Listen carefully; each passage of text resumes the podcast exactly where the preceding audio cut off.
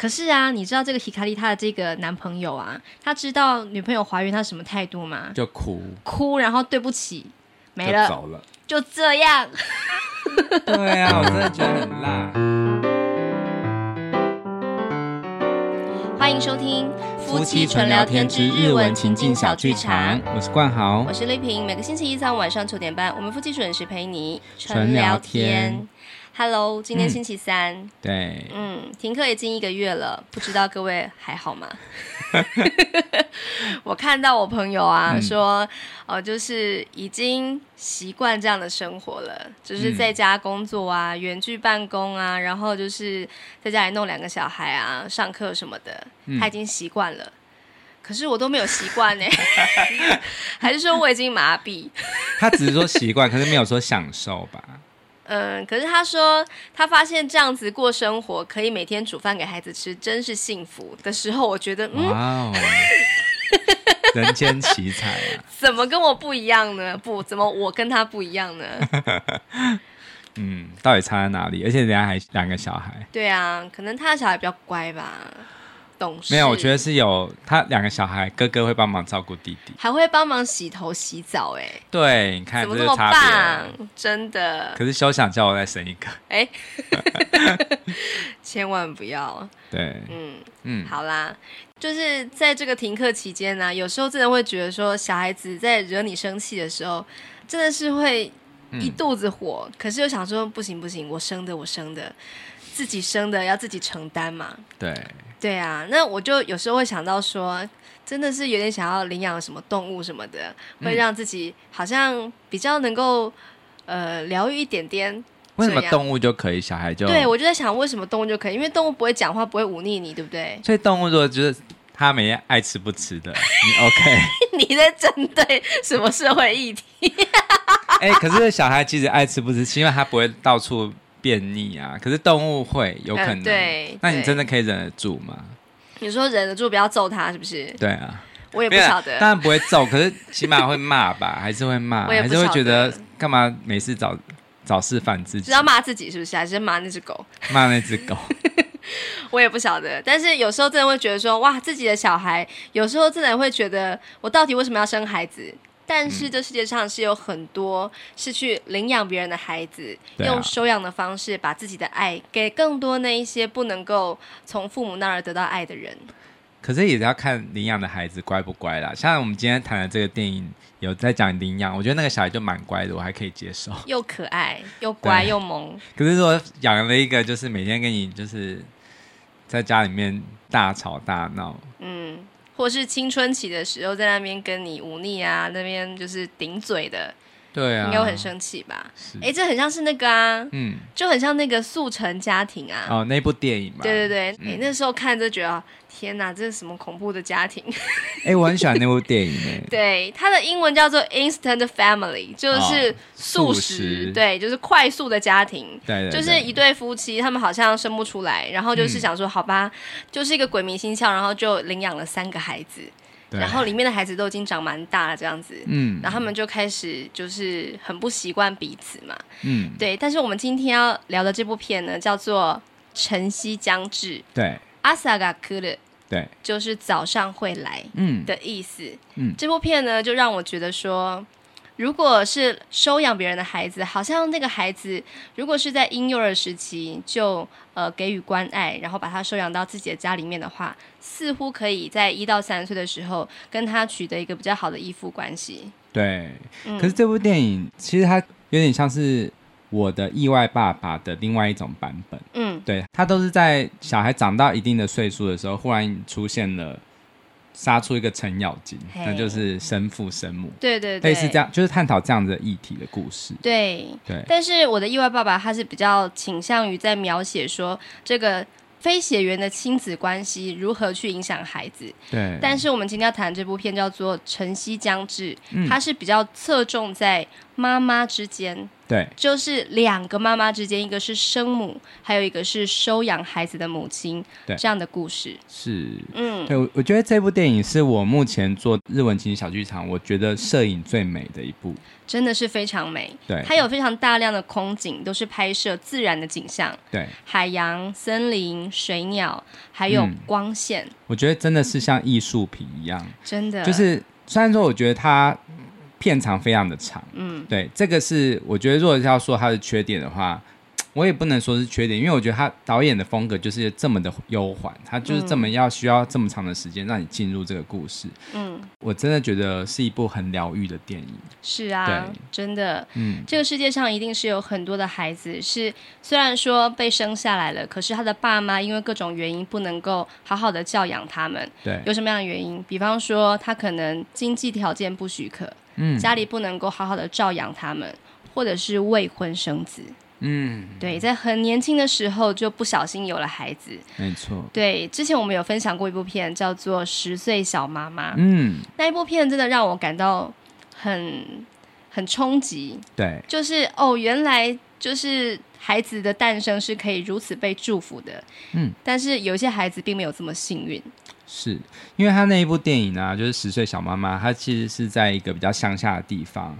我觉得家庭的关系也都是比较、比较、比较不会有这么多的，就是像在都市中的小孩这么的，好像活在整个社会的框架里面。嗯，所以他那个家庭里面，就是至少是爷爷啊和妈妈是很支持小孩的，就是会帮小孩度过这个。难关，嗯，一起抚养这个孩子长大。但是我们今天谈的这个电影中，他就是可能是比较现实。我们真的就是发生在我们现代的都市中，有可能会有这样的结果。对，没有错。这部《晨曦将至》，简单来说呢，就是一对不能够生孩子的夫妻，他们因为不能生育的关系，透过一个领养的机构收养了一个男孩子，然后过着很幸福的日子。直到小孩子准备要上小学的时候，突然接到一通电话，那个人他自称是生母，然后说：“嗯、请把孩子还给我。”这样的故事。对，嗯，那这个电影的导演叫做何濑直美，嗯，他有个名称叫做《坎城的女儿》。哦，就是在坎城影展上面总是被很瞩目的，嗯、他的作品非常的厉害。对，哎，我有听过他另外一个称号，就是女巫级的导演。什么意思？就是因为他很喜欢拍很多的，就是他的风格就是很喜欢拍很多的自然景物。嗯，然后就是用借景喻情的方式，就是他有时候不会把那个人物的。心理说的那么清楚，嗯，可是他用很多的空景啊什么，你就可以走进那些角色的心理，感觉很像有通灵能力。有人说他可以把那种万物有灵的日本的独特的自然风土。描写的非常非常的惟妙惟肖，哎，真的有哎，对，对，这部电影原本是在二零二零年的六月要在日本上映，但是因为新冠肺炎的疫情的关系，延到十月上映。嗯，那去年我们台湾还算是稳定的时候，在金马国际影展的时候，就有做了一系列这位河濑直美的电影的影展，嗯，其中就有一部片叫做《晨曦将至》。对，应该算是他最新的电影。对对对，所以这部片在二零二一年二月的时候在台湾正式的上映。嗯，而且他还有入选坎城影展的放映哦。嗯，对，真的，我真的觉得这部电影非常非常值得推荐。我相信他的原著小说也是非常厉害的。嗯，这个在二零一六年的时候入围。日本的第十三届的本屋大赏就是书店大奖，当年还有很多厉害的作品名列其中。那故事的一开始呢，是一个黑画面，嗯，一个女孩子生了孩子的声音，嗯，她在呻吟，然后孩子的哭声，对，一个小生命诞生了，可是她是不被祝福的，是，嗯，他那个，我觉得他整个字幕的上法，还有就是空景的上法，真的很美。就是那个手写的字体，嗯，对，阿萨嘎库鲁，对，真的是，他、嗯、的中文也是有写的很棒的感觉，就是晨曦将至这四个字也是用书法写的感觉，嗯，嗯对，对。那这个小男孩呢，叫做阿萨多，好，汉字叫做朝斗，朝是早上那个朝，斗就是日进斗金的斗，嗯，朝斗阿萨斗这个小男孩呢，他。呃，一开始的时候，在电影一开始，他已经长大了，已经是六岁左右，然后准备要上小学了。对那早上呢，就是要洗脸刷牙，然后准备要上学去。妈妈跟他说：“今天我们要练习走路上学哦。”可是这个妈妈并不是他的生母，而是领养他的妈妈。他一开始没有说明，对，对，可是慢慢你就会知道。对，这个妈妈叫做 Sadoko，叫做佐都子。嗯，我觉得这个演员实在是太棒了。他是。永作博美演的。对，我之前对他第一次有印象，是他演那个《女人不妥协》那部日剧。嗯，虽然他并不是主角，可是我觉得他实在是演技非常亮眼。对，演一个很搞笑，可是她非常坚毅的女性，嗯、总是在那边打哈哈，但她心里面是有很多故事的。嗯，在本片《晨曦将至》，她也是有另外一种风情。对，她一个代表作吧，应该就是一部叫做。第八日的蝉，嗯，就是那个在树上叫的蝉，嗯，这部电影我觉得也很值得一看，嗯，我们之后有机会可以来分享，嗯哼，嗯，好，那这个永作博美就是 Satoko 这个妈妈，她接到了她的孩子的班导打来的电话，那这个老师就说啊，这个阿萨朵的班上有个小男孩，呃，在玩耍的时候被从高处推下来了，嗯，好像是阿萨朵动的手。然后呢，就想说，哎，是不是你的小孩呢？嗯、所以想要弄个清楚这样子。然后萨多狗就想说，应该不是吧？就问了他的孩子、嗯、阿萨多说，你有没有做这个事情呢？他就说，不过呀，爹奶，我没有做啊，那不是我推的这样子。嗯、可是呢，对方的妈妈感觉就是。很不怀好意的说：“你应该要展现你的诚意吧？你都住三十楼这么高了，因为他们住在一个超高级的这个豪宅里面，住这么高楼层，很有钱吧？总是给一点诚意啊，像是什么赔偿金啊、医药费什么的，我们都不能上课了，你应该要来点这个，诚意。对，这样才对吧？嗯、然后呢，这个萨多狗他并没有道歉，然后也没有做任何的表示，可是他也没有就是很。”很不礼貌，就是也没有呛回去什么的。我觉得他就是一个怎么说，就是他算是有一种。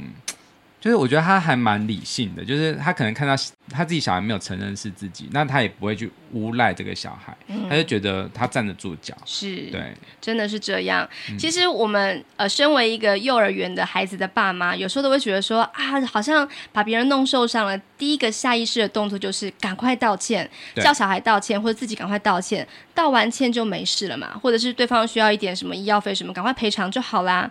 可是这一个妈妈她并没有这样做，所以让我觉得。是一个很特别的事件，嗯，果不其然，后面它有一些不同的发展。嗯，好，那接下来呢，就是画面就转到这个 Sadoko 跟她的老公的故事。嗯，他们原本呢，就是呃是有打算要有孩子的，在约会的时候啊，就有提到说啊，我们在这个高级餐厅吃饭啊，嗯，如果以后有了孩子的话，就不能在这边吃饭了呢，就开始感叹起来了。对，可是啊，他们并不顺利。嗯，原本是有在积极的做人。但是呢，后来就是因为一直都没有成功，所以就去看了不孕症的门诊。然后啊，检查之后才发现，她的老公叫做立原清和这个男生呢，嗯、他有无精症，就是无精子症。哦、嗯，也就是他的精液里面完全没有精子，他是不可能让太太受孕的。嗯，对。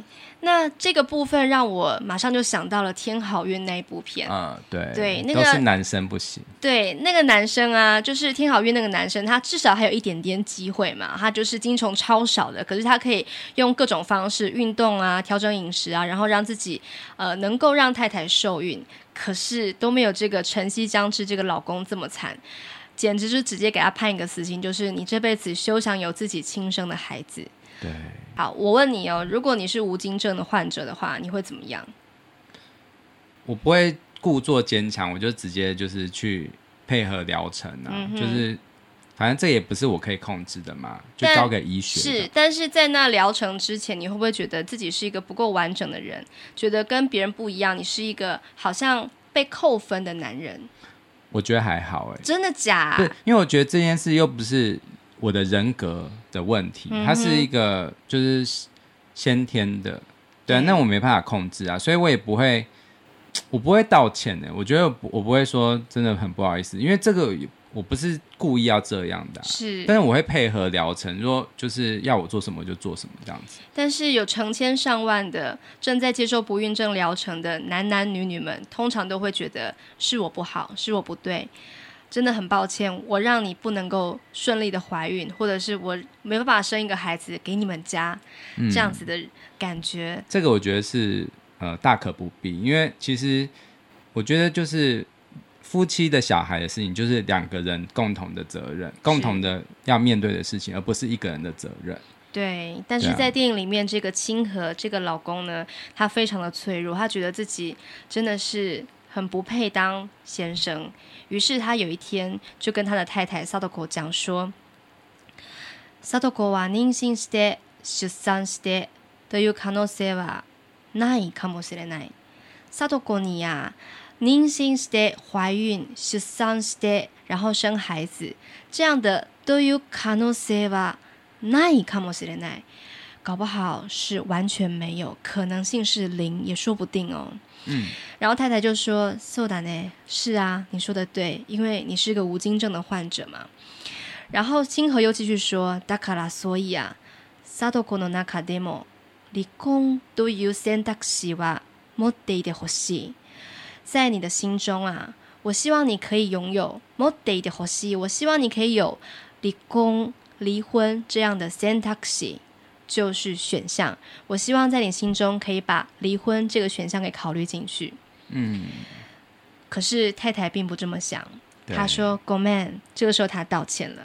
她说私の中では，在我心里头啊，それは你说的那个それ，就是指刚刚那个离婚那个选项，考えられないかな，是不能够考虑的吧？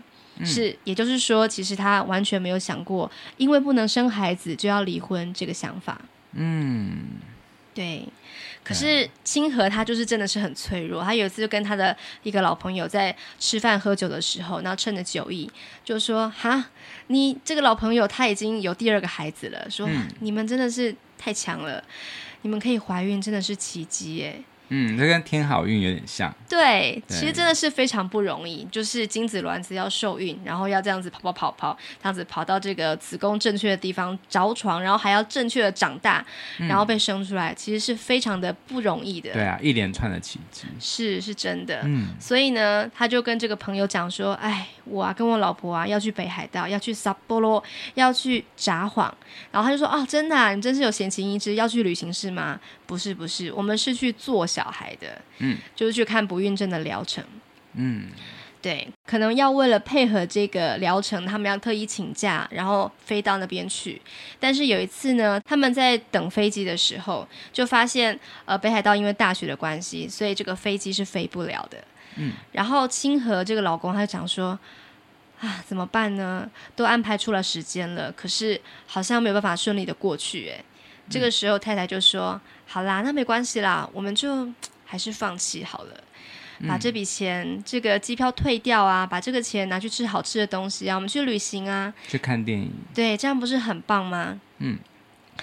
然后这个时候清河就突然哭了出来，嗯，我真的觉得他实在是很心疼他，对我真的很心疼他，他就说、嗯、抱歉，他说 Go man，他也讲了不好意思，他说就是。我真的一直都很想要讲放弃，可是我一直说不出口。幸好是你说出来了，嗯、他就这样子流出了眼泪。我真的觉得非常心疼他。对对，那太太 Sadoko 他就抱住这个先生，就跟他说：“二人で一绪に生きていこう。二人で，我们就两个人一绪に一起生きていこう，我们就一起这样生活下去吧。嗯、没有孩子也无所谓。” 对，嗯嗯，他们就这样子，就是拿着钱啊，跑去泡温泉干嘛？这样子，嗯，很棒哎，很爽啊，对啊。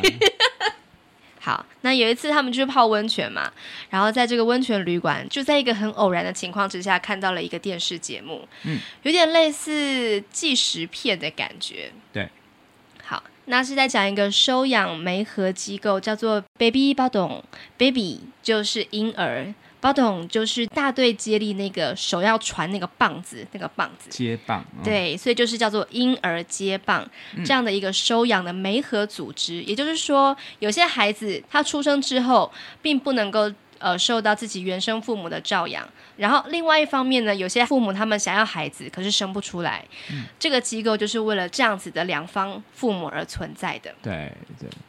哎，不知道台湾有没有这样的机构？有啊，嗯，很多民间机构是有很多的。嗯，对，好，那这个节目就吸引了这个清河还有 Sadoko 他们的目光，就一起看了嘛。嗯、然后里面这个负责人就是这个浅田美代子，就是我们前两周有分享过那部片，叫做《永远三十八岁的艾丽卡》，对，那个实力派的女演员是饰演的。嗯，干嘛？你好像很想要说？没有啊，就是我我看的时候就一直想说。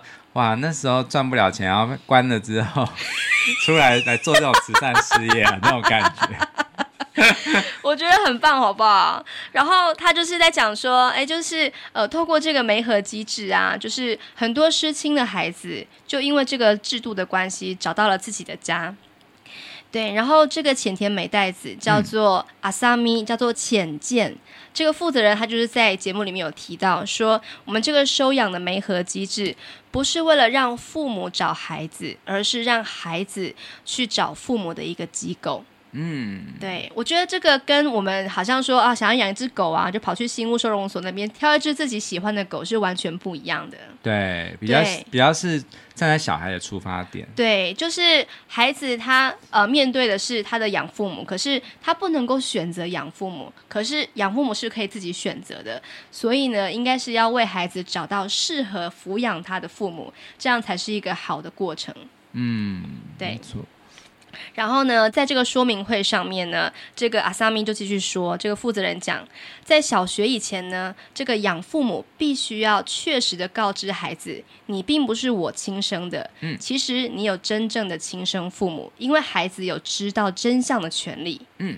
对，我觉得真的是这样哎。对，我觉得在呃，也许是在华人的社会，或是在日本社会里面，通常会觉得说血缘血脉是非常重要的，嗯、因为这个传统观念觉得说，好像呃自己的孩子不是亲生的，好像是羞于见人的、不可启齿的，嗯、然后就想要把这一个秘密给永远的隐藏住。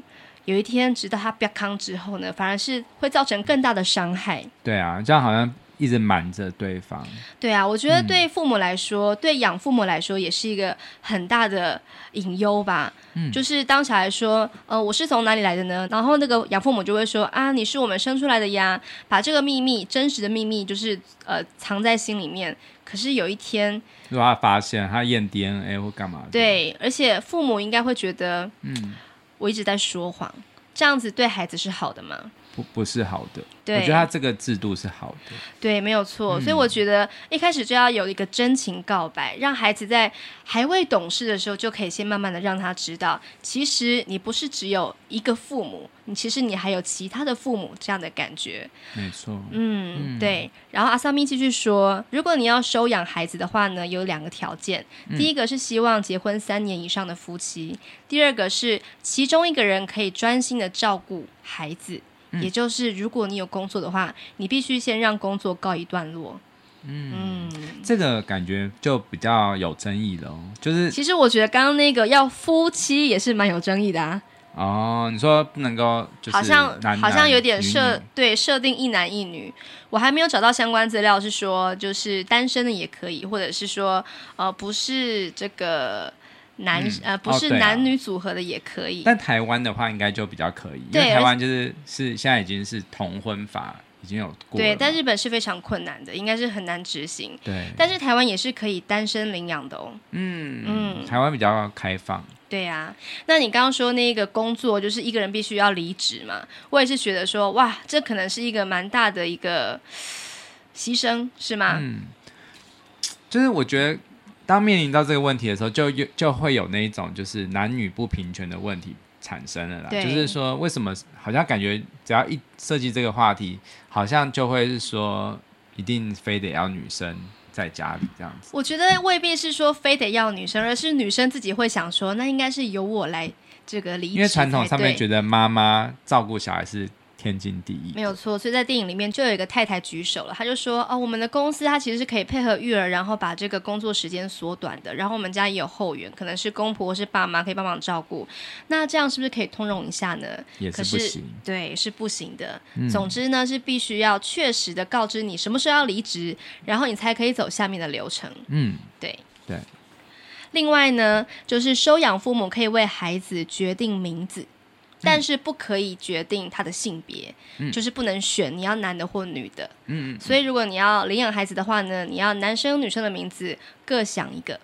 哦，嗯，嗯对。那在这个说明会当中呢，我就觉得说，这真的是一个非常超越血缘关系的一种制度。嗯，当他后来在节目里面就有邀请真实的领养孩子的父母亲来到现场跟大家分享的时候。嗯我觉得真的是很像真的。果不其然，后来我在找资料的时候发现，在这个戏里面的这个说明会啊，其实它是有一点点真实交错的。里面确实有演员，但是也有真正的素人在里面，他们在分享自己的经验。嗯，就有一对夫妻就讲说啊，其实我真的是一直都生不出孩子，后来我就领养了他之后，我觉得他们这个孩子真的是我们家的太阳。嗯，他带给我们希望。照亮了我们全家，然后他们就快要哭出来了。对，我觉得是真的。是，对，嗯，就是很真实。对，那个素人还继续讲说。我们很早就告诉他，就是其实你不是只有我这个妈妈而已哦，你除了我这个妈妈之外呢，还有一个是生你的妈妈，嗯、还有第三个妈妈就是阿萨米，就是浅见这个机构的负责人，嗯、就是梅和的。对，所以、嗯、其实你并不是有缺失的，你反而是有增加上去的感觉。对，像我们我之前我认识一个牧师啊，他也是啊，他他们收养的是一对原住民的小孩，然后他也是从小就常常带这个小孩回去见他的生。父生母就是，而且一直跟他讲说，你看你有两对父母的爱，对，真的是。那、啊、那个孩子是不是也可以很自由的决定说，我今天要跟谁见面？嗯、这我倒不清楚。可是我觉得，就是从小就让他知道说，就是你想要去哪里的话，当然就是也不可能就是完全决定回去生父生母那边住很久，嗯、因为。因为生父生母，他既然要就是是要希望可以让小孩被领养的话，一定就是经济比较困难嘛，所以也不可能就是让他们这样子。对，没有错。啊、那这个机构其实在日本是真有这个机构，叫做 Baby Pocket。哦，就是婴儿口袋。哦，好，对，那就是算是以这个为原型，然后就是拍着这个电影嘛。这个应该是这个作品是有呃跟真实对有真实的跟这一个机构取经这样子。嗯，然后就有提到说，在领养结束之后，收养完成了，其实这个生养。的父母他们是不能够随意的见面，当然是可以见面，可是不能说啊，我今天想要去见我这个孩子，就突然跑去那个收养父母的家，是不可以的，嗯、必须要透过这个机构去约时间才有办法见面。对对对，怕会有一些争端呢。是啊是啊，嗯、对。那回到我们电影本身，这个萨多果跟老公在这个房间里面静静的看完这个节目之后，就啊，既然看完了也，其实我相信在他们心里面都种下了种子，就是哦，原来。还有这样子的方法可以拥有孩子，可以有自己的孩子。嗯、所以呢，有一天，这个萨多果他在家里面想到这件事情，就想说：好，那我来查一下 “baby bottom” 这个词。嗯，然后打开 Google，才打了一个 “baby” 之后，就发现，哎，已经有被搜寻，他已经有查过了，原来是被老公查过这个词了呢。嗯、对，对呀、啊，可见老公是真的有这个想法。我觉得这对夫妻啊，他们真的是。对我来说是一个很棒的模范夫妻，因为他们是互相扶持，而且不会去逃避这个话题。嗯，这个萨多口呢，就是在找个机会，然后就跑去问她老公说：“哎，我有看到你去查那个关键字，哎，嗯。”然后老公呢就说：“嗯，对呀。”然后他就继续讲了这一段话。嗯，因为我一直都很在意那个阿萨米在这个说明会上面讲了这一段话，他说：“これは。” 亲が子供を见つけるための制度じゃなくて、子供が亲を见つけるための制度なんだって。これは这个东西啊，是亲が子供を见つけるための制度じゃなくて，这边讲了じゃなくて，表示并不是，并不是这样的制度，不是这样的制度。怎么样的制度呢？就是父母亲が子供を见つけるため是由父母去寻找孩子的制度，而是子供が亲を见つけるための制度なんだって，而是孩子去寻找父母的制度。嗯，还有继续说，この家には在我们这个家，亲になれる人がちゃんといるのよ。亲になれる能够成为父母亲的人人啊。 强多一日是真的有，确实有这样子的人，就是我们呐、啊。嗯，对，嗯，我觉得他们真的是很怎么说？我觉得他们很坦白啦，是就是不会因为就是不不敢讲出来，然后彼此有那种在勾心斗角的感觉。他们就是真的很坐下来，好好的讲出内心真实的想法。对，我觉得夫妻沟通。最好的一个模范，没错，真的是这样。嗯、有什么样的心事都不要隐藏自己，有什么样的想法可以好好的坦白出来，我们可以找到一个，可以找到一个更好的方式。是，他就说，就是我想要建造一个我们自己的家，想要有孩子，于是他们就跟这个机构联络了，也确实去参加那个说明会。嗯。过了不久呢，这个阿萨米电话打来了，就跟他讲说，有一个孩子可以交托给你们哦，嗯、要不要见见面呢？然后他们就去见面了。然后这个阿萨米负责人又继续说，嗯、呃，你可以选择要不要跟生母见面，要见吗？如果你不要见也没有关系，这不是强制的。嗯。然后萨多口就说，阿伊代的是，我想要见见他。嗯。然后就看到了这个少女，对，只有十四岁的少女。是。非常年轻的生下了孩子，嗯，然后他的家人也陪在身边，有爸爸妈妈跟姐姐，可是他们几乎都不说话，就是默默的，很丢脸，对，嗯、真的是，嗯，然后这个孩子交托给这个萨多狗夫妻之后呢，这个女孩叫做 Hikari，叫做小光，嗯，她一直哭一直哭，然后呢就从口袋里面拿出一封信交给了萨多狗。然后什么都没有说，就只有说“ごめん”，对不起。看这个人，他也讲了对不起。嗯，お愿いします，交给你们了，麻烦你们了。嗯、因为他真的以他的年纪，他可能什么都做不到，他不能够保护，他也知道他没有办法抚养这个孩子，是，所以他只能这样做。嗯，真的很悲伤。嗯，对啊，其实我们看到这样子的时候，我们一定都会想着，嗯。 那是一个有故事的人，嗯、对，就是好。我们之前不是有说吗？就是你刚刚一开始已经说了，就是他。有一天会把希望可以要回这个小孩嘛？是。如果我们从新闻上看到这样的画面，我们一定会觉得说他怎么可以这样？就是因为我们一开始是先看到这个夫妻模范夫妻的故事，对会觉得他们那么渴望的小孩，他们用合法管道取得小孩，那为什么你凭什么？就是你已经生出来，你你已经交给这个机构，你凭什么要回来？我们一开始、嗯、如果我们看新闻的话，我们可能会这样解读。可是当电影后半段是演这个女生的故事的时候，是你完全就。可以知道说为什么他会这个动作，我觉得这就是拍电影的意义所在，就是把每个人物很立体的展现出来，他的情感、他的故事，对，每个人都是有故事的，没错。刚刚已经有两个人道歉过了嘛，就是清和这个丈夫，对，然后还有 Hikari 这个小光女孩子，她也道歉了，可是他们都没有做错事，是。然后呢，嗯、有一天，Sadoko 接到老师打来的电话，就说之前那一件小孩子推挤的事件啊，嗯，是误会啦。其实阿萨斗并没有推其他的小朋友，嗯、是误会一场啦。然后我觉得，我就看到了这个 Sadoko 这个妈妈，她有松一口气，嗯、可是非常复杂的表情。对，那个真的演很好哎，真的，就是他他就是没有回老师，然后就直接把那个电话拿下来，然后开开始有点哽咽的，就是眼眶泛泪这样子。对，他是开心吗？但是我觉得他又有点带有一种，好像他之前被白白误会的那种感觉。对啊，嗯，如果是你，你会怎么做呢？我就会因为不知道真相为何。没有，我就可能就是会跟老师说哦，有嘎达太好了，就是谢谢你告诉我这样子。那如果是在更早之前呢？就是老师跟你讲说，哎，你们家萝莉推别人小孩，给他受伤骨折了。然后就说：“哎、欸，他确实是有这个能耐。就是，对啊，我就是我，当然还是会下意识的说，真的不好意思，对不起。Hey, 就是这个是一种我习惯性养成的一种习惯吧，就是反射动作。对对。但是当我去了解的时候，我会发现，其实我们可能会发现，就是小孩子推挤，本来就很容易造成这样子的后果嘛。对，对我觉得我们迟早都要有一天面对类似这样子的纷争啦。对，没有错。其实我是很赞同你的想法，就是说啊，其实我们就是要相信孩子啊，或者是跟孩子有一些深刻对谈之后，再去做结论嘛。可是我觉得这个沙豆狗他遇到的一个问题就是说，对方的妈妈就是一口咬定你的孩子就是有做，嗯、然后还就是跟你要钱。那我真的觉得说，哇塞，气死了！可是又不能发怒，这感觉。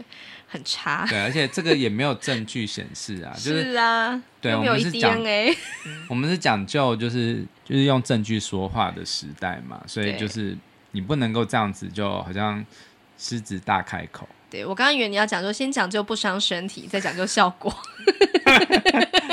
我又不是卖药电台。对啦，好，然后呢，这个呃，因为发现是误会一场嘛，他就好啦，那这样子两家人可以去动物园了。我心想说，如果是妈妈的话，我一定会，对啊，我才不要跟那个妈妈见面嘞，啊、有够尴尬，揍他一拳。可是因为他们两个孩子还是好朋友，直接把他丢到狮子栏笼里，就是两个人是好朋友嘛。好，然后呢，就是星河就是老公要跟阿萨多先出门去开车，这个时候只剩下萨多口一个人在家。嗯，电话打来了。之前就有来过这样子奇怪的电话，都不出声的。对，这次他出声了，就是这个对少女，她自称叫做片仓光，嗯，骗子，骗子的骗，没有啦，片面。卡塔格拉希卡里，对，就是小光，他就说我就是生母，他说子供返してほしいです，子供我们讲过好多次，就是孩子，对，返してほしい。 我想要你把孩子还给我，而且他全程都是怯生生的讲，他不是那种很很火爆那样讲，他就是就是有点像是有点失失魂落魄的在说。可是真的是他吗？这个镜头完全没有拍，没有拍到他的人的脸。对。然后呢，就用一些符号，我觉得他有点暗示一些什么东西，比方说他涂的非常的有点、嗯、有点风尘味。对的那一种指甲，然后呢，就是已经布丁头的金发，嗯，对，然后好像就是一个不良少女的印象，可是还是不知道是不是她。然后这个骚豆狗就问他说：“嗯，为什么我的孩子都已经被我养到六岁了，你为什么现在才跟我说你要把孩子要回去呢？”嗯，他就说：“我不管，就是要给我，就是要还给我，看你是要给我一笔钱。”还是怎么样？不然的话，我就要把这件事情告诉你所有的身边的人。对，可是他也不是这么的凶的讲，他就是也是也是有点怯生生的。对，然后总之当面再说这样子。对，嗯、所以就是骚豆狗就说：“你到底是谁呀、啊？你这应该是 Q 哈哥，应该是恐吓吧？”可是对方还是非常冷静的说：“我是孩子的母亲。”嗯，对，那画面就转到了这个 Hikari 的镜头了。嗯，我觉得这段戏呢。算是篇幅非常的长，嗯，可是我真的觉得它是非常必要的。对，就让我们看到这一段故事。我觉得这部电影是一个很女性的电影哦，是就是它是用女生的视角在看这个社会很多阴暗现实的那一面，嗯，对。然后其实我身为一个男性啊，我觉得导演因为导演也是女生嘛，是，我觉得她真的是用了非常非常细腻的角度去诠释出很多女生的的。视角，然后会让我们男生看了之后，我们真的很才会知道说，哎，其实我们应该要更去了解女生的想法的感觉，没有错。嗯，Hikari 小光这个女生，她来自奈良。奈良也是导演何濑直美的故乡，嗯，对，所以他拍了很多大量的这个奈良的自然的风景穿插在其中，嗯，这个 Hikari 他也是国中生的时候，十四岁，还在属于天真烂漫，然后对爱情是非常有渴望、有憧憬的，嗯，的一个年纪嘛，对。那有一天，他就跟一个男生叫做麻生，他姓麻生的一个男生跟他。呃，互相吸引了，嗯，然后也确实就是有爱情的产生。然后有一天呢，我觉得这部分真的是演的超好的，他们就是有点小尴尬，嗯、可是就很喜欢对方。然后有一天就不小心就做爱了的那个部分，真的是拍的超好的，很唯美啦，非常的漂亮。对，他这部电影就真的是都镜头非常的文青风，对对对，很他用很多逆光的镜头，是，然后亮晃晃的，就是让你觉得那个就是一个很。唯美的初恋是哪种情境？对，当我看到 Hikari，她就是一想到她的男朋友就是这样露出傻笑啊，然后觉得嗯，这就是初恋的甜蜜滋味吧，真的很替她开心。嗯，但是这个悲剧就从这边开始，是因为她怀孕了，对，没有避孕，对，那她没有。每次想到这边，我就觉得你们拜托，你们可以做，可是可不可以做好这个安全措施呢？是啊，我觉得这个就是很重要的性教育，因为真的没有避孕的话，那之后的人生就悲剧了，真的很悲剧。除非你已经有这个能力去。呃，照顾孩子，不然的话，真的是让蛮多人困扰的。对，如果他的家人是像十岁小妈妈的家庭，那就他们全家一起照顾。对，那但是这个家庭，它就是一个很现实的、很就是很一般的家庭，他们的反应会是我们应该可以想象得到的。对，妈妈就是带小光去看妇产科啊，然后这个医生就跟他讲说，你这个孩子已经二十二周、二十三周了，嗯，也就是超过日本当时的法定可以堕胎、可以合法堕胎的周数，嗯，他必须生下来。啊，妈妈就疯狂的大哭，就是孩子怎么能生孩子呢？嗯，挂号，这样我们全家都要丢脸丢死了啦，是不是这样子？对。然后呢，就是爸妈就是也没有问 Hikari 怎么想的，就直接帮他安排了、嗯、去刚刚提到的那个 Baby Ibadan，就是婴儿接棒这个机构去，让他到一个地方，就是广岛的另外一个外岛的感觉，叫做四岛，嗯、叫做尼诺西吗？就是在一个海上的一个小岛，对，让他去待产，嗯。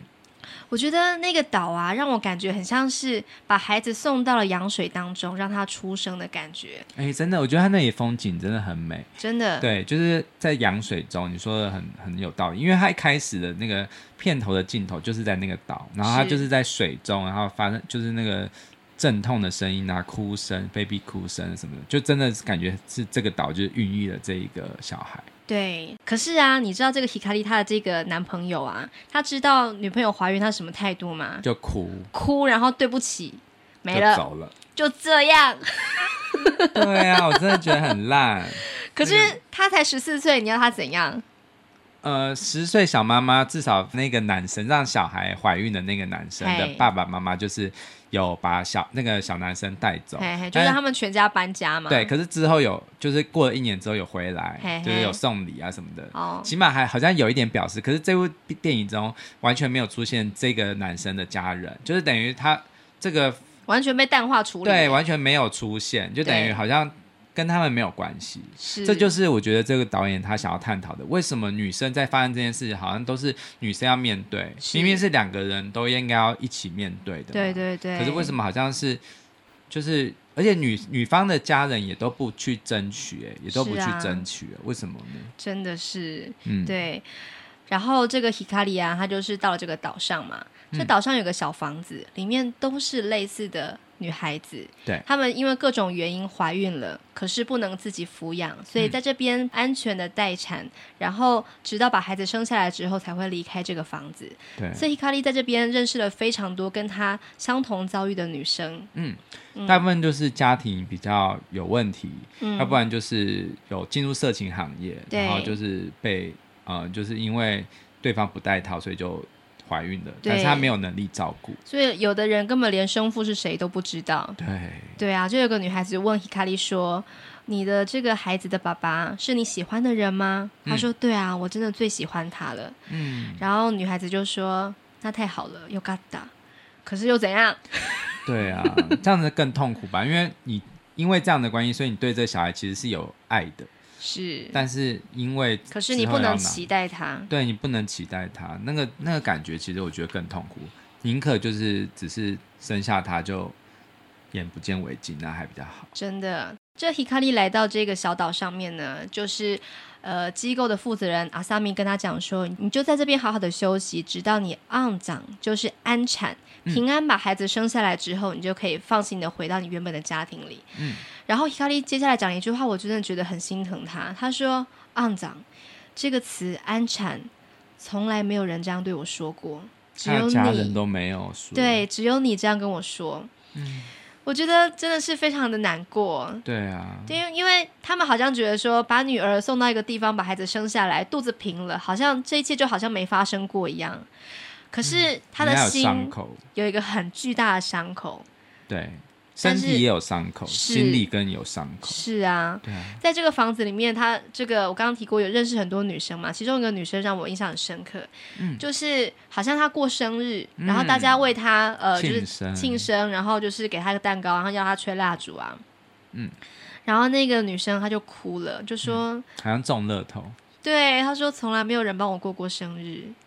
然后觉得在这边好像一个家一样，所以当这个女孩子因为预产期到了，准备要离开这个小岛去医院待产的时候，大家都很像是好姐妹，就是感觉已经培养了很深厚的感情。嗯、感情我觉得不知道他们还有没有机会再见面，嗯、也许还有，也许也没有了吧。对，我觉得这些女孩她们就是在这个嗯。这个四岛这个地方，他们得到的是比家人之间还要更深的爱。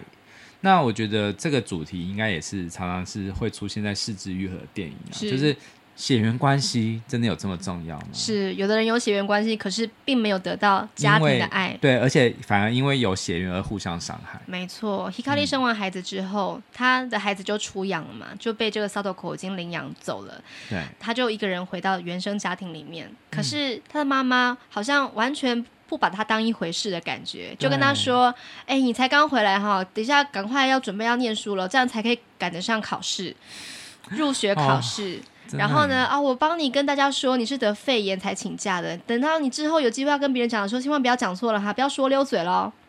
就只在乎面子了。是，真的是这样。有一次在他们家庭聚会里面呢，嗯，就有一个亲戚跟他说：“哎戚，听说你遇到了一个很倒霉的事情。”哎，他是说你遇到了一个很倒霉的蠢事，这个大灾难呢。嗯，对。然后就是想要。调侃他吧，然后我就跟他讲说，就是你根本就是一个遇到一个很衰是倒霉鬼这样子，结果 Hikari 就非常非常生气，就开始揍那个亲戚，对对，揍的好，真的，这个女生她其实不是一个血气方刚的女生，是她是一个非常文静的，就是她非常安静，对，安静，然后眼神有点就是懵懵懂懂的，很多时候都是就是眼神是很飘忽的感觉，对，她。这一次是他第一次在里面发那么大的脾气，因为他真的忍无可忍了。因为他有个姐姐，嗯，姐姐她算是一个正常的道路上的女孩子，对，就很优秀，读到很好的学校，对，可以念大学，然后之后还要去留学，然后会说英文，好像表现的很优秀，好像 Hikari 是完全比不上她姐姐的。大家都在谈论姐姐，嗯、可是都没有人在关注着她。好像就只知道说啊，反正你就是一个未婚生子，然后接下来的这个生命也不会有一片坦途，是不可能的。嗯，大家都瞧不起他。对啊，然后打了这个亲戚之后，他就离家出走了。对，他就想说怎么办呢？虽然是，他就想说，那我。真的不能再继续念书了，就去打工啦。比方说去超市打工啦。然后后来他有想要回去这个 Baby Bottom 这个机构去工作，嗯，就跑到了四岛去。然后刚好就遇到了阿萨米这个负责人。可是呢，因为我想应该是经营不善吧，他就说、嗯、啊，不好意思，我这个没有办法继续收留你了，所以我必须要把这一个机构给收起来。嗯，当时呢，这个机构里面有最后一个孕妇。对，好，那个孕妇也是让我印象很深刻，就跟他说：“哎，这个小孩子啊，生出来之后完全不想抱他，我对他根本就没有感情。”嗯，我想他一定是遇到了很不好的事情吧。对，真的好。然后呢，就是有一天，这个女孩子她准备要生了，所以阿萨米跟这个女孩子，她就准备带她去医院，就留这个 Hikari 一个人在这边。嗯。那当时，因为他们准备要收了嘛，有很多的资料就散落在地上，对，在整理。对，Hikari 就因此就找到了当时养父母。对，当时收养他的这个孩子的养父母，也就是 Sadoko 他们夫妻的资料。嗯，他把电话跟地址抄起来之后，然后事后再去跟他联络嘛，所以那通电话真的是他打的。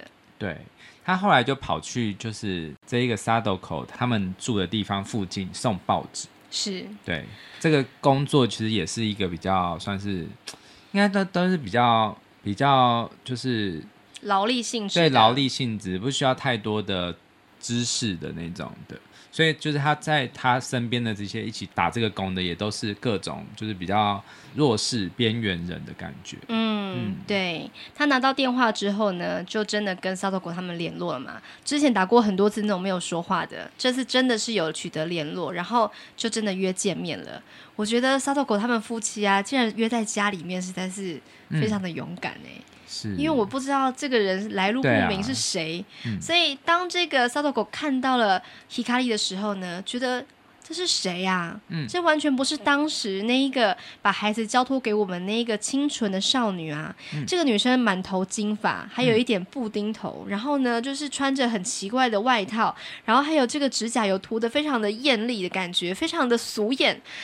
这真的是当时那个女孩子吗？其实她会这样，是因为她在送报纸的地方，就是认识了跟她一起打工的一个女生。是那个女生，她就是算是很会打扮，嗯，然后她也是入了色情行业，是对，然后就是她教她，就是可以怎么样打扮，嗯。对，那我觉得他不是遇到坏朋友，因为我觉得这个女生给他很强大的心灵的支持。对，是，嗯，真的是这样。所以呢，这个 Hikari 他来到了 Sadako 的家，就跟他说：“真的是我，虽然我的样子跟之前有点不同了，但是我真的是那个小光，我就是孩子的生母。”嗯，然后 Sadako 就跟他说：“你知道吗？这个孩子，小男孩阿萨多。”都称那个生下他的那个妈妈叫做 Hiroshima no Okajan，就是广岛的妈妈。嗯，我从他两岁左右开始，就会跟他说，其实他有另外一个妈妈，是把他养在肚子里的妈妈。嗯，接下来呢，Sadako 拿出一封信，就是当时那个 Hikari 给他的那封信。对，前年我第一次念这封信给他听。将来我也打算每一年都念一遍给他听，直到他完全理解这件事情为止。这封信真的非常珍贵。阿萨多是 Hikari 桑跟我们、跟我跟我老公非常珍惜的生下来，而且认真抚养长大的。我不希望你，就是眼前这个太妹这个你，介入我们这段关系。可是这个时候他还就是感觉好像是不把他当做是生母。小光的感觉，对，我在想说，也许他是真的没有认出来，也许他真的不想要承认，那就是他。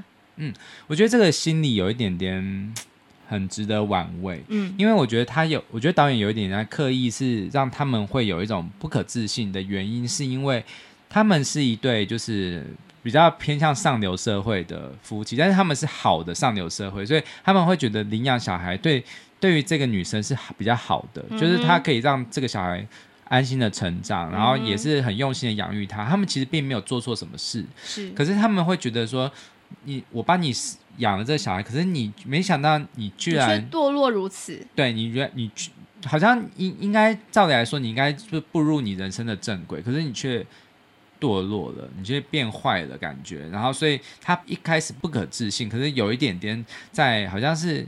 觉得我明明做了一件好事啊，怎么可以让你这样呢？有一种这样的心理状态，啊、所以我觉得导演他有一种是对于上流社会，或者是不是上流社会，而是一般普遍的中产阶级的人一种很大的？对，我觉得他对于针对我们的优越感进行了一次非常非常大的批判。嗯，其实我们在看的时候，如果我们只看就是。呃，前面前半段的故事，我们没有看小光的故事，我们是不是也会觉得你是在横刀夺爱？你是你你为什么要？就是你是谁啊？你为什么要这样子的感觉？我觉得，当我们有这个心理状态，嗯、其实我坦白说，我在看的时候，一开始我的确是有的，嗯、我一的确是会觉得你你为什么要这样？这样把小孩想要把小孩抢回去？对。可是当我看了小光的故事，我就深深的反省我自己这样的心态。对，因为我们都看。我们都只看其中一方的说法，而且那一方是跟我们比较接近的，对，所以比较认同他们。对，我们不是在比较边缘人，或者是比较呃，就是弱势的一个环境长大的小孩，我们真的会有一种没办法去做到全然的同理。对，没有错。所以这部电影我觉得非常的立体。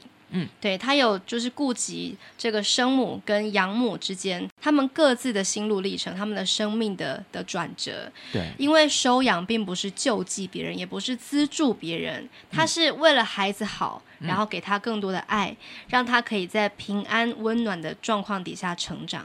对，那我觉得小光他，我自己很心疼他，因为他已经一无所有了，他唯一存在过的一个证明，应该就是这个小孩，可是连这个小孩都没有办，都不是他的，而且他在这个地方，他在这个小孩的家里附近打工，可是却无法名正言顺的看他，或者是去约他这样子，所以我觉得他会有这样子的愤恨或者是不平之感，我觉得是于情是非常能够同理的。对，没有错。嗯，其实我也是有一点在怀疑，说为什么到目前为止小孩都六岁了，可是小朋友还没有跟 Hikari 见过面呢？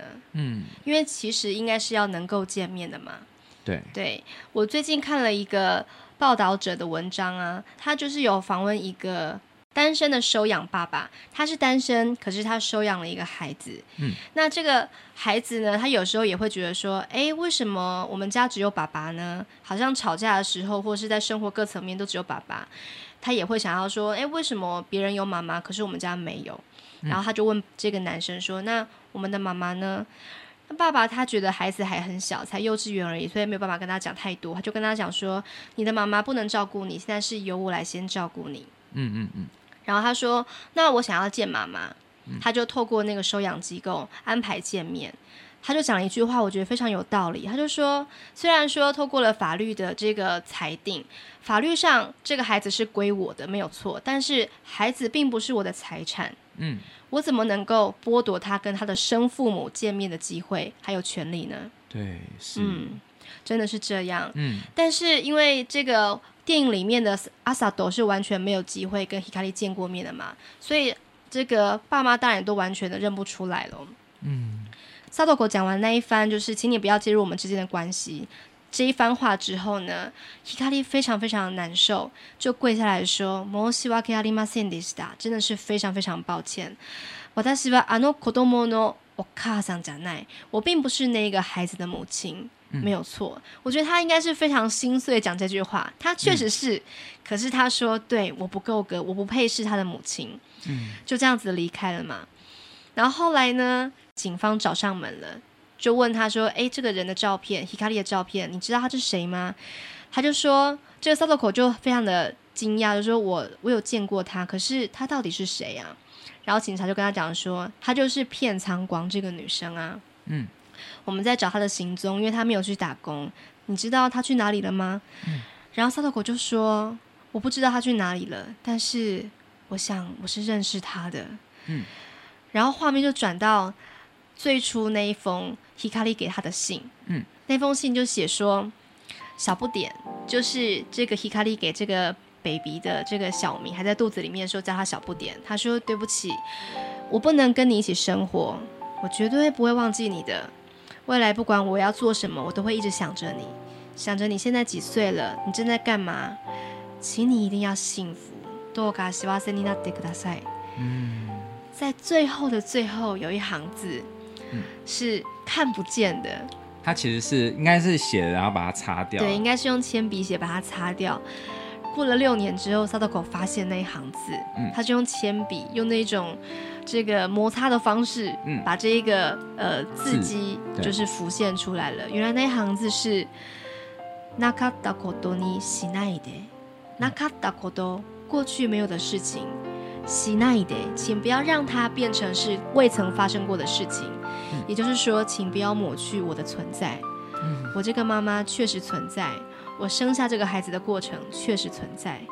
嗯，非常非常催泪。 对，我觉得这一段就是会让我觉得，就是我觉得我们真的要去正视他的心情。是，对啊，因为他毕竟他是生养他的，而且他是在跟自己喜欢的男生一起在爱的氛围下，就是让他着床的，所以我觉得他一定有他很多的爱在里面。是，嗯。真的是这样。这个小说的作者叫做石村深月，嗯，这个石还蛮特别，就是一个错部右边一个石，中文好像就是很难看到她这个字。嗯，这个女生她是一个女生，她写完这一本小说，她那时候就有提到说为什么要写这个小说。原本她是有在呃大概是二零一二年的时候得到一个直木赏，就是她得到一个非常厉害的文学奖，然后就有编辑邀请她以这个收养子女为主题，然后写一本小说，她就因此去取材嘛，然后就发现说哦，原来她过去印象中一直觉得就是收养孩子的父母跟这个亲生的父母啊，其实一直是一个对立的状态，就是我生不出来，你生得出来，我这个把你的小孩子收养过来，可是你是我的敌人，因为我怕我的孩子有一天还会回到你身边，所以其实一直都是很嫉妒、很对立的状态。可是当他知道说原来有这样的机构存在，就是那个 Baby Pocket 那个机构，他才发现说原来他们并不是想要隐藏什么任何真相这样子的想法。他们是让一切都透明，孩子他可以有权知道说他有很多疼爱他的人，嗯，他就觉得说这是一个很棒的议题，就把它写成小说，嗯，那然后何濑直美这个导演呢，他也是因为这本小说的关系，觉得说哇，这样子的议题非常值得拍成电影，他应该要让他的观众知道他是如何受到感动的。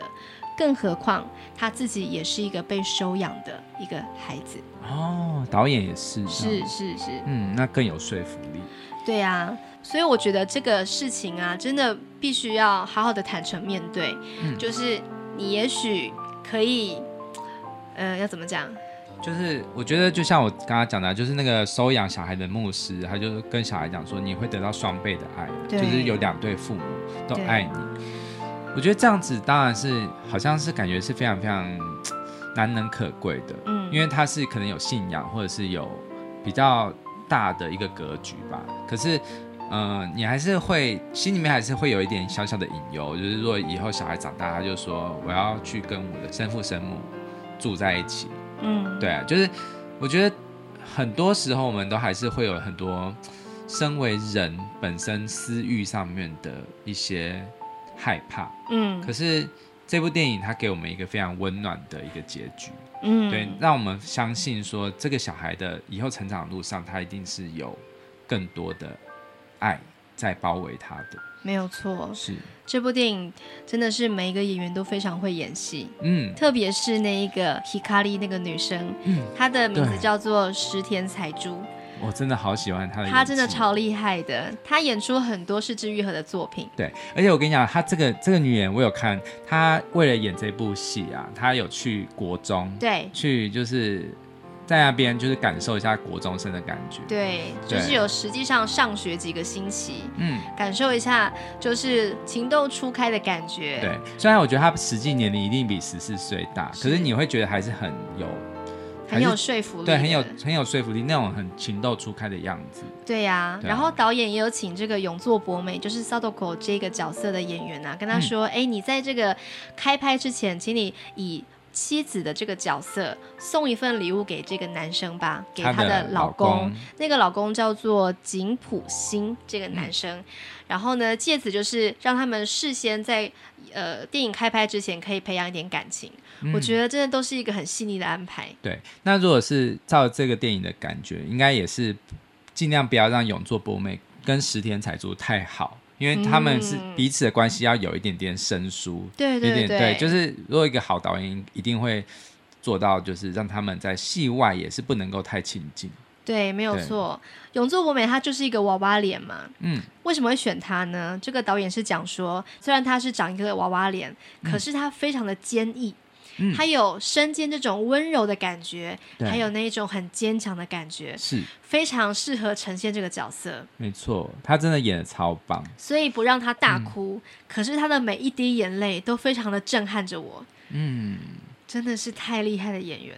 对，嗯，我也很喜欢他的音乐，真的，他里面的音乐也就是片尾曲在里面也有。就是一直出现，就是这个、嗯、这首曲子就算是呃，这个女主角这这个小光跟她的这个不负责任的男友的定情曲吧，嗯，对，她常常会唱到，对对对，然后我觉得她的歌词也是非常非常的跟这个剧情有贴合的，对，就是我一直在寻找你，对，就是绝对要找到你，对，就很像是这个小光她一直想要找到这个小孩，的心情。这首歌叫做《朝と光》，嗯，朝就是早上，光是光，光对，早上与光，晨与光嘛。晨就是这个小孩，朝と，然后光就是小光，所以都是有有意义的。我觉得这部电影一定要看到最后，然后片尾曲播完的时候，嗯、最后一个小彩蛋，对，一定要听。对，我真的想到鸡皮疙瘩。真的，我觉得这个作品真的是非常的温暖。对，非常推荐给大家。嗯，晨曦将至。是，嗯，好，好。那这礼拜五你是不是又要拖了呢？要。你知道双子座就是不是我的个性，所以他的乐理当然也是会要。